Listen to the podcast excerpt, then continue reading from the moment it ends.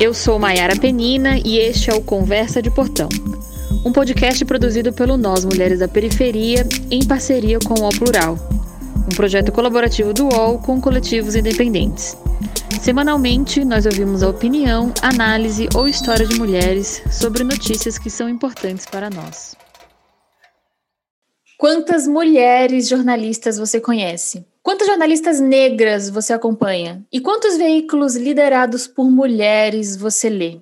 Pensou? Pois desde 2014, o Nós Mulheres da Periferia trabalha para que estes números cresçam. Este ano, este mês, completamos sete anos produzindo conteúdos feitos por e para mulheres. Somos a primeira redação de mulheres periféricas do país. Queremos democratizar o debate público e aproximá-lo da realidade brasileira, que tem uma população majoritariamente formada por mulheres e pessoas não brancas. Então, este episódio é para celebrar e contar histórias de mulheres como nós, que estão à frente de narrativas que propõem outros jeitos de ver o Brasil. São, como nós, mulheres jornalistas sonhadoras, que acreditam em um jornalismo que faz a diferença, mas que nem só de sonhos vivem. Vamos discutir também as dores que atravessam nossas trajetórias. Por isso, saímos da minha casa aqui em São Paulo e voamos para o portão de outras regiões do Brasil para conversar com a Débora Brito, que é jornalista da Marco Zero em Recife, com a Kátia Brasil, fundadora da agência de jornalismo investigativo Amazônia Real, e com a Carla Sicos, editora e fundadora do jornal CDD Acontece, no Rio de Janeiro.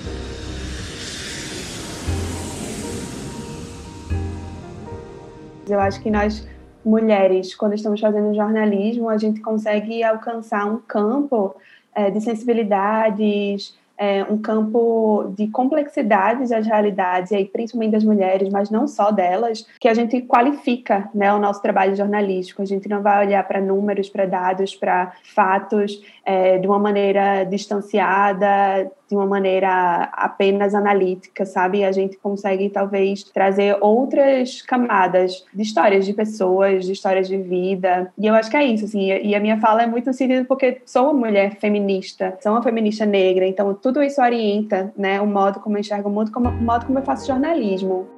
Essa aí que você acabou de ouvir é a Débora Brito. Ela é repórter da Marco Zero Conteúdo, que aposta na produção de reportagens de interesse público, que geralmente são invisibilizadas pela mídia corporativa. Marco Zero e nós têm muito em comum, e Débora explicou bem a importância das mulheres nessa produção. O Nós lançou um site para escrever textos e registrar histórias que a gente não encontrava em lugar nenhum.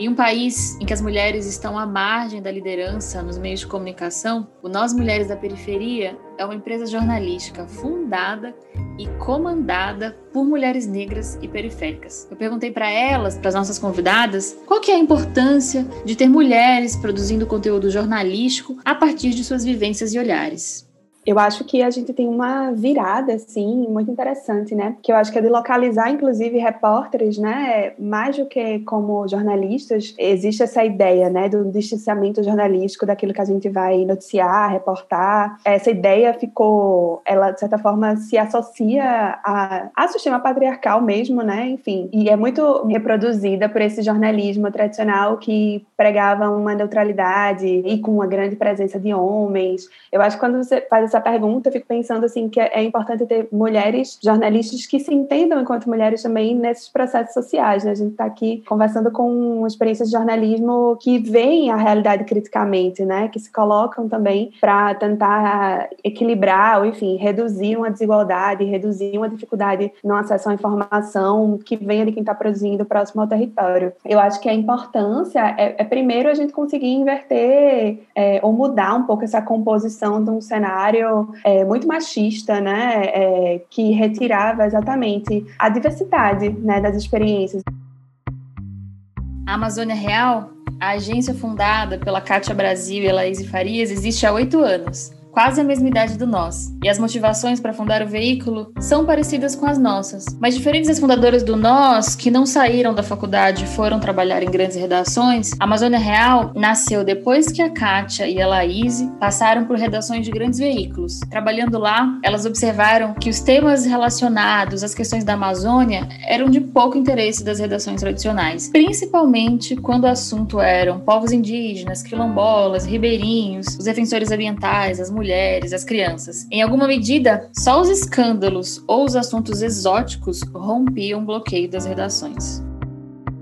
Quando nós fundamos a Amazônia Real, primeiro foram três mulheres que se juntaram para criar uma mídia independente. Né? Nós fomos a vida inteira repórteres de grandes jornais e sempre é, nossos chefes foram homens. Sempre a gente lidou mais com homens do que com mulheres no processo de produção de conteúdo do jornalismo. Né? Nos jornais que eu trabalhei, Folha de São Paulo, Globo, nas emissoras locais, TV Cultura, é, Educativa, o Jornal Gazeta, que eu trabalhei, inclusive foi o primeiro jornal que eu trabalhei lá em Roraima, né? Porque eu saí do Rio de Janeiro, é recém-formada e vim morar na Amazônia em 1990. Então, os homens sempre estiveram na, na dianteira com essa, justamente com essa questão do, do patriarcado que existe e é tão forte na nossa profissão. Poucas mulheres eram chefes de, de uma redação nos anos 90. A partir dos anos 2000, isso começou a mudar mais, né? Mas sempre era, era os homens que estavam comandando. E a gente era vista também como, como é, um, um homem sem diferença nenhuma de gênero, porque a gente fazia as mesmas pautas, a gente viajava. Eu cansei de passar Dia das Mães, é, várias situações em que a minha filha era criança e eu não estava presente porque eu estava viajando. Então, assim, não se falava muito em direitos né, da jornalista mulher no processo também de produção. Não se tinha essa discussão. Mas quando a gente cria a Amazônia Real em 2013, a gente traz essa questão especificamente dos direitos das mulheres e LGBTQIA, também para dentro da agência. Então, é engraçado, né? Porque vocês estão falando, e aí eu estou lembrando que nos primeiros três, quatro anos do CDD acontece, muita gente achava que quem administrava a página era um homem. E aí, sempre que eu recebia a mensagem, era: e aí, meu camarada? E aí, cara? E aí? Sempre se referindo a um homem. Eu queria falar um pouco, comentar só uma coisa que a Carla falou, que acontece com a gente também, né? Das pessoas acharem que tem homens dirigindo é, as nossas iniciativas. A Amazônia Real, por exemplo, exemplo, é uma agência de notícias e o nome Amazônia Real é no feminino, né? Mas geralmente, principalmente os homens, quando vão falar com a gente, sempre falam ou Amazônia Real, ou portal Amazônia Real. E a gente não é portal, a gente tem um site na internet, que é o site da agência. Então, assim, é, essa questão do feminino e do masculino é muito forte na nossa, na nossa é, profissão, né? E sempre acham que as mulheres que não são as diretoras, né? Então, assim, isso durante muito tempo aconteceu e hoje a gente já consegue se mostrar mais, né? Colocar a nossa cara tapa, como a gente diz, porque nós entramos aí. Depois a gente, a gente vai falar sobre financiamento, mas o financiamento ajudou a dar mais visibilidade a gente, porque nós fizemos vídeo, começamos a aparecer mais na mídia como diretoras, né? Pois é, Carla e Kátia. As pessoas realmente acham estranho quando encontram mulheres à frente dessas organizações. E confesso para vocês que no Nós isso também já aconteceu algumas vezes. Muitas vezes a gente precisa é, lembrar até para a gente mesmo e marcar que ocupamos sim deste lugar de liderança. Em 2018, uma pesquisa que entrevistou jornalistas, uma pesquisa do Diese, entre os jornalistas que deram as informações sobre a sua cor, os pretos e os pardos eram apenas 13,5% dos jornalistas impostos formais no estado de São Paulo. Em 2019, uma outra pesquisa do Grupo de Estudos Multidisciplinares da Ação Afirmativa da Universidade do Estado do Rio de Janeiro levantou a composição racial dos colunistas dos três jornais de maior circulação no Brasil: a Folha de São Paulo, o Globo e o Estado de São Paulo, e descobriu que os homens brancos eram 68% e as mulheres brancas chegavam a 28%. Os homens negros não passavam de 2% e as mulheres negras também ficavam em 2%. E a gente nem entrou no assunto grana e financiamento, que não é um assunto nada simples. A sustentabilidade do nosso negócio vem principalmente da parceria com fundações ou empresas que são coerentes com os nossos princípios. E todos esses suportes financeiros são importantes, importantes essenciais para a continuidade da nossa existência, principalmente em um país como o nosso, como o Brasil. A Débora falou um pouquinho sobre isso, olha só. É, com relação ao financiamento, assim, acho que falta muito, assim, eu gosto de pensar essa questão muito a partir da questão da transparência, né? Porque, em geral, a gente tem poucas informações sobre qual é hoje, assim, o, o, a realidade da remuneração entre mulheres e homens jornalistas, sabe? É claro que existem algumas pesquisas, mas que elas dão conta, acho que muito mais de um universo mais comercial, né? É, enfim, dessas, das, dos jornais mais corporativos de comunicação. Mas é algo que ainda é uma incógnita, né? Em geral, a gente tem pouca, pouco conhecimento, assim, né? Como é que a gente começa a comparar para, inclusive, fazer um debate aberto, né? Um debate amplo, né? Com mulheres jornalistas, com homens jornalistas, com lideranças, né? Com, com gestores, é, sobre a questão do, do financiamento. Mas, em geral, né? É, é a realidade, né? Assim, que as mulheres talvez não não, não, tenho como afirmar aqui, né, agora que há essa diferença na remuneração, mas que existem uma série aí, talvez, de custos não colocados, né? Assim, a, fala de Carla me fez pensar muito nisso, assim, o quanto não se coloca numa balança, né? O custo de vida de uma mulher, por exemplo, que é mãe solteira de uma criança e que é jornalista, né? Como é que as organizações olham para a realidade dessas mulheres, né? Enfim, é claro que, que uma pessoa que tem uma situação familiar, né, com um companheiro, uma companheira, com uma certa estabilidade, ela vai ter uma condição diferente de uma mulher que está criando sozinha, né, um filho, uma filha, né, que tem escola, que tem os custos com saúde mental, sim, que acho que é algo que, se 2020 trouxe é algo que precisa ser colocado como previsão orçamentária, é o quanto a gente vai conseguir destinar de tempo e de recurso, de fato, né? Assim, o tempo também como um recurso super importante para a gente pensar, o tempo para a gente se cuidar, né? Quando é que a gente, quando é que as organizações, quando é que a gente vai começar a colocar nos nossos afazeres um tempo para a gente se sustentar? Porque se a gente for nesse ritmo, que o jornalismo pede isso da gente, né? O jornalismo diário, as crises, as questões pedem da gente urgência, a gente trabalha 10, 12 horas por dia, às vezes a gente sabe, né?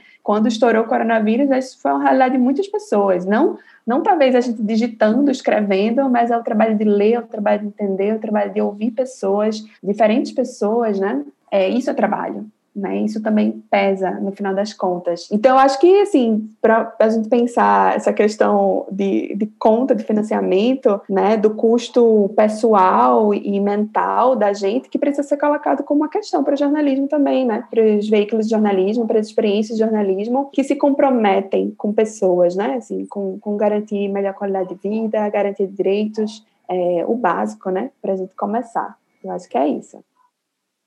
E como vocês pagam os boletos aí no CDD, Carla?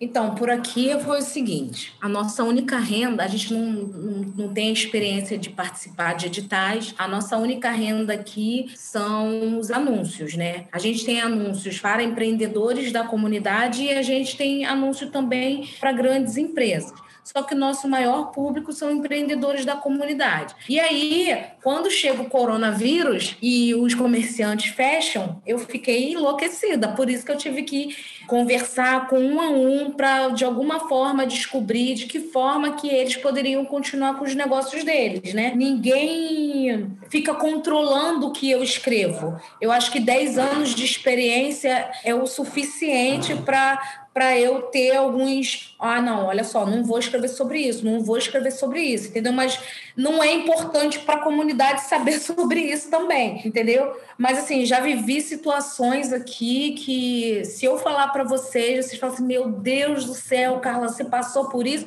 Ixi, a gente aqui no nosso também já passou por muitos perrengues. Até o final de 2019, todo mundo que trabalhava no nós tinha um segundo emprego. Então, o nós era feito aos finais de semana, na volta para casa no, no busão, no metrô, no trem. E os feriados e os finais de semana ou as madrugadas eram os únicos momentos que a gente tinha para se dedicar ao nós. Agora, três de nós estamos trabalhando integralmente na equipe e temos outras três trabalhando meio período. Então, assim, a gente ainda está longe do ideal para pagar as contas sem perrengue, mas já conseguimos um pedaço.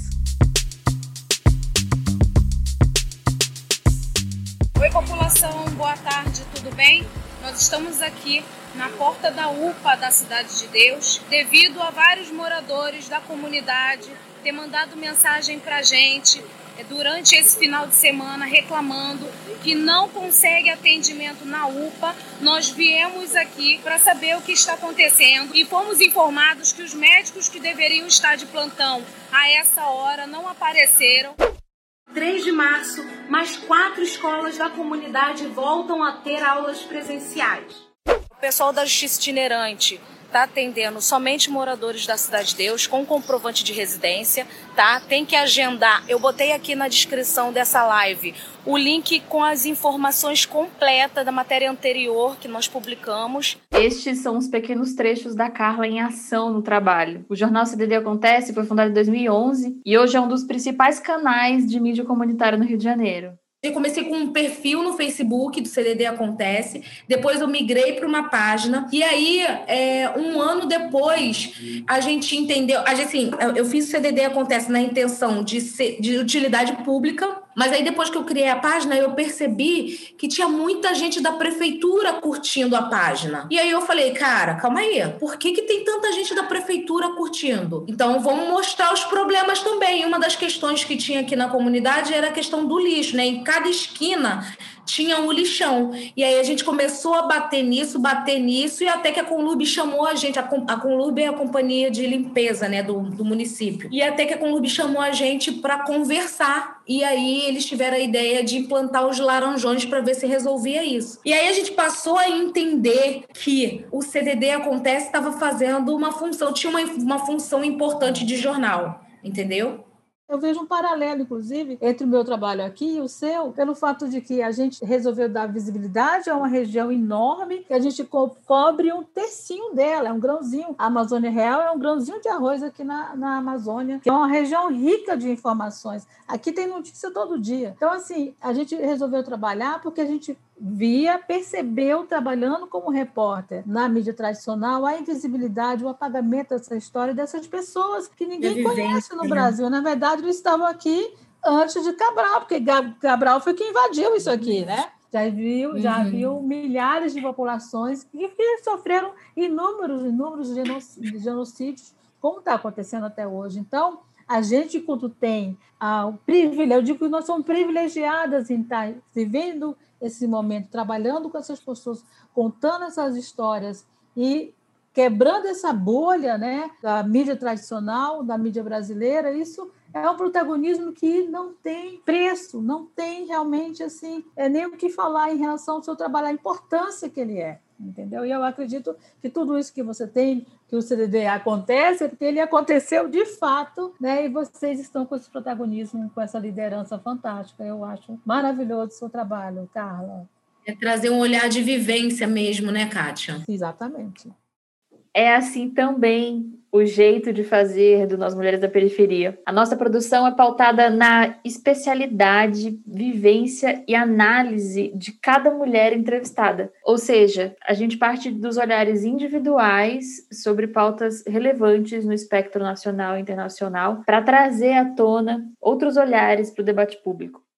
Acho que isso é um tema que está tão presente no debate e, nossa, o quanto é valioso e por muito tempo foi colocado num segundo plano, num plano menos privilegiado, né, do jornalismo, digamos assim, essa ideia de jornalismo, né? É, acho que, enfim, vocês sabem disso melhor do que eu, mas como a relação com o território, a relação com algum tema, a vivência é, foi tida muitas vezes no jornalismo como algo menor, né? Até desqualificando o papel do comunicador, Sim. da comunicadora, colocando como ativista, colocando como, enfim, né, como uma imprensa pessoa... alternativa. É, né? Muitas, muitas vezes me perguntavam isso, que sempre tiveram o seu valor. A imprensa alternativa, os ativistas em alguns lugares, são eles que são os comunicadores que não tem mais ninguém para falar. Né? Exato e que, e que conhecem melhor do que muita gente, né? E que vão fazer uma comunicação que talvez consiga colocar no foco, né? Na manchete, qual é a real questão daquela, é o olhar deles, né? né? É o olhar de quem está dentro, não o olhar de um outro que vem de fora sobre aquilo, né? Eu acho que é aí que vira a chave, assim. Acho que nós, Mulheres da Periferia, traz essa proposta também, né? E assim como cada um dos nossos veículos está nesse debate, assim. Isso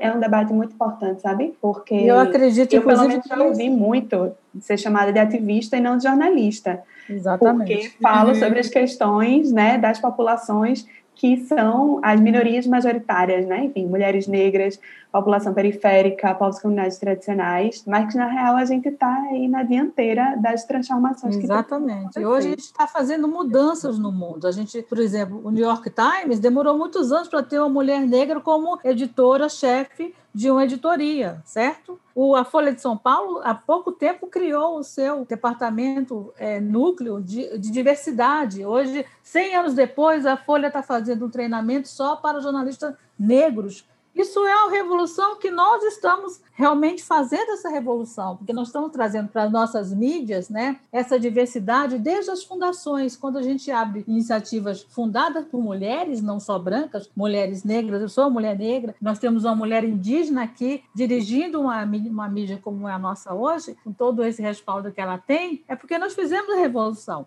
nós fizemos a inovação. A gente está fazendo a diferença. E isso é um legado que nós três aqui, nós quatro, Maiara é responsável também por isso, por essa mudança, a levar para frente para as futuras gerações. E tem uma, uma coisa muito importante nessa, nessa questão, é que é a valorização do trabalho das mulheres. Mulher nenhuma pode ganhar menos do que um homem. Isso é absurdo ainda acontecer no jornalismo brasileiro em que nós escrevemos as matérias né, da economia, falando o tempo todo de salários, de aumento, de PIB, né, de investimento. E aí, as jornalistas ganham menos do que os homens e sofrem assédio nas redações, moral e sexual, que é outra questão, que aí já seria um outro podcast, viu, Mayara? Só para a gente falar sobre a violência contra jornalistas.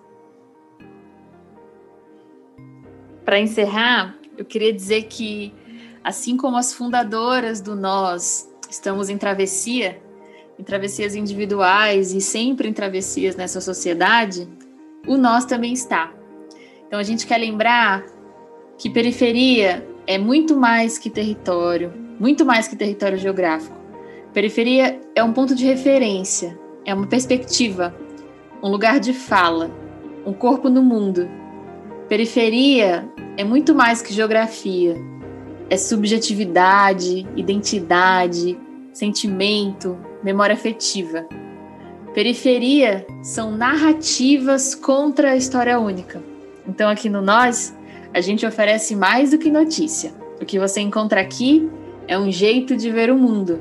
Para conferir, é só entrar no nósmulheresdaperiferia.com.br. Eu sou Mayara Penina e este foi o Conversa de Portão um podcast produzido pelo Nós Mulheres da Periferia em parceria com o UOL Plural, um projeto colaborativo do UOL com coletivos independentes. Semanalmente, nós ouvimos a opinião, análise ou história de mulheres sobre notícias que são importantes para nós. Você pode ouvir a gente no Spotify, Deezer, Google Podcast e pro WhatsApp. É só se cadastrar na nossa lista de transmissão. Este podcast foi produzido por Carol Moreno. Trilha sonora e edição por Sabrina Teixeira Novaes e Camila Borges. Neste episódio, utilizamos áudios do jornal CDD Acontece. Hoje eu fico por aqui e até a nossa próxima conversa de portão.